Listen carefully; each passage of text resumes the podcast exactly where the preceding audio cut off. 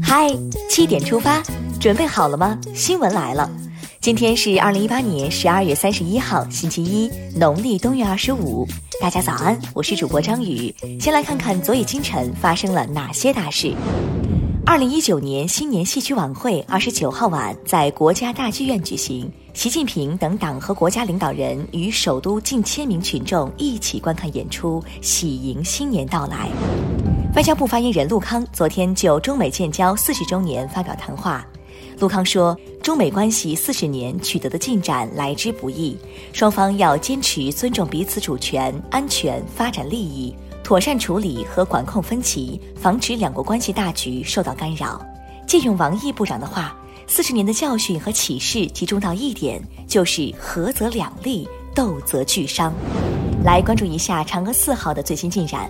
昨天八点五十五分，嫦娥四号探测器在环月轨道成功实施变轨控制，顺利进入预定的月球背面着陆准备轨道，为中国航天疯狂打 call。嫦娥天上飞，人儿地上行。元旦小长假第一天，全国铁路预计发送旅客一千两百万人次，南来北往，熙熙攘攘，人再多也要保证出行秩序。日前，发改委等九部门发布意见，提出春运期间要依法严惩车闹、机闹、高铁霸座等旅客严重不文明行为。春运已经够堵了，各种闹们就别再给大家添堵了。教育部消息，按照今年九月新出台的《长江学者奖励计划管理办法》，依据南京大学的调查结果和相关申请，教育部已按程序撤销梁莹的青年长江学者称号。学术水平再高，缺了师德的一打头，就只剩下一串无意义的零。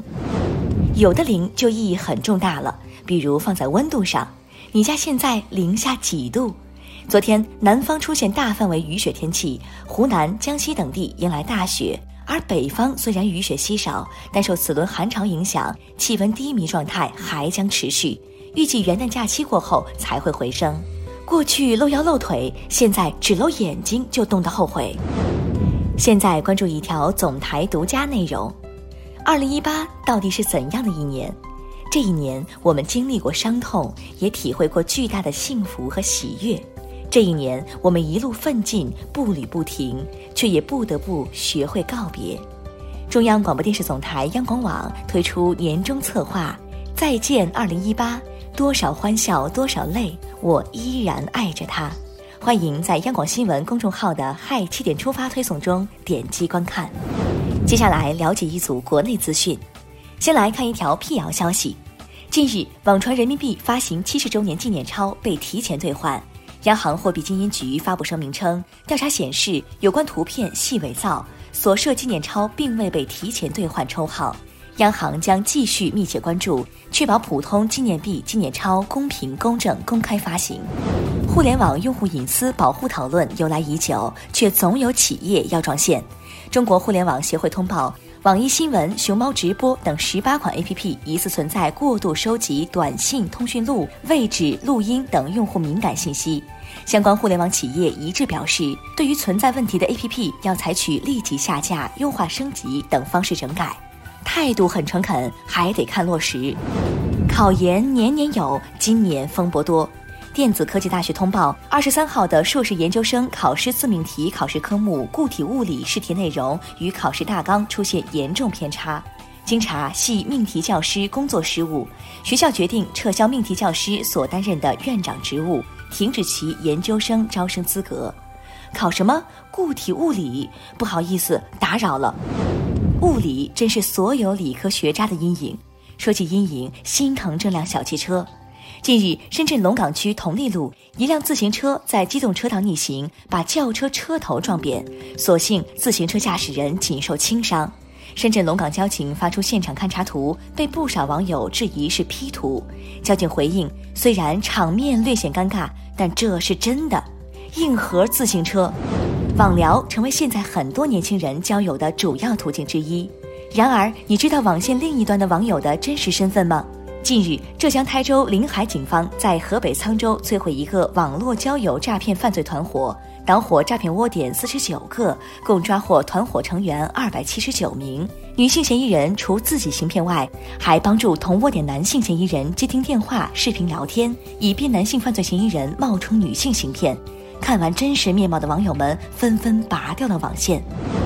二零一九年将至，一月的天宇精彩纷呈。向仙仪流星雨、金星西大剧、日偏食和月全食将先后登场，齐聚苍穹，都给我安排上。看完身边事，让我们把目光转向国际，来看看近邻。韩国青瓦台发言人金怡谦昨天在记者会上表示，朝鲜最高领导人金正恩当天向韩国总统文在寅发来亲笔信，致以新年问候，愿新的一年继续携手致力于半岛和平与繁荣。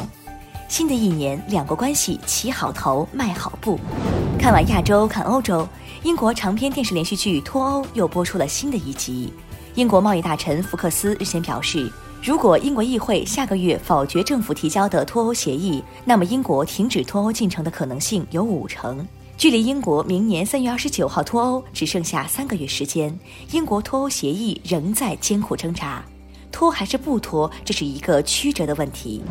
视线东移，来看看德国的最新动态。民调显示，有“小默克尔”之称的克兰普·卡伦鲍尔接任德国最大政党基督教民主联盟主席不到一个月，受欢迎的程度已经超越总理默克尔，其未来竞选总理的机会大增。莫仪要退休，普京正在计划如何休假。俄罗斯总统普京日前向媒体透露了他的新年假期计划。他说自己没有特别的跨年计划。一月节假日期间，他将在莫斯科，希望能够打冰球和滑雪。接下来是今天的每日一席话：先天下之忧而忧，后天下之乐而乐。二零一八年五月二十八号，中国科学院第十九次院士大会、中国工程院第十四次院士大会隆重开幕。习近平总书记出席会议并发表重要讲话。他在讲话中指出。我们的很多院士都具有先天下之忧而忧，后天下之乐而乐的深厚情怀，都是干惊天动地事、做隐姓埋名人的民族英雄。